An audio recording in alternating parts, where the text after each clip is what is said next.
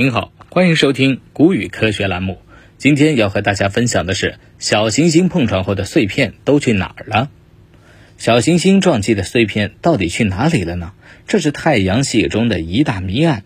长期以来，科学家都找不到这种碎片的记录。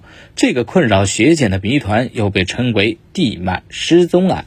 二零二一年，天文学家利用计算机创建的新的行星撞击模型。模拟显示的结果，或许可以为解决长达数十年的天文学悖论提供了潜在方案。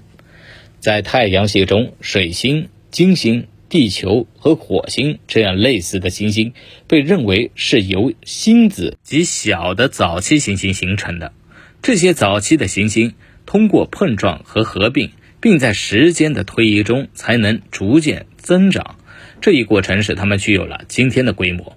行星成长中的这种碰撞所产生的碎片，可以从固体到气体，但这些剧烈碰撞所释放的物质，通常被认为会围绕着太阳运行，轰击其他正在生长的行星，并改变了小行星带的组成。但是现在看来，小行星带似乎没有包含这种撞击碎片的记录。这是几十年来一直困扰着天文学家和天体物理学家的一个谜团。美国亚利桑那州大学的研究人员对这种差异结局感到好奇，他们着手创建了一个行星碰撞的高级计算机模型，并取得了令人惊讶的结果。模拟表明，这类大型碰撞主要形成的是气体，因此在当前的太阳系中几乎没有留下痕迹。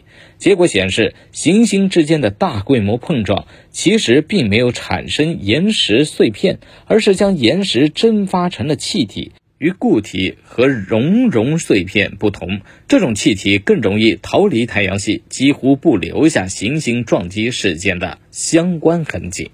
好了，今天的分享就到这儿，我们下期节目再见。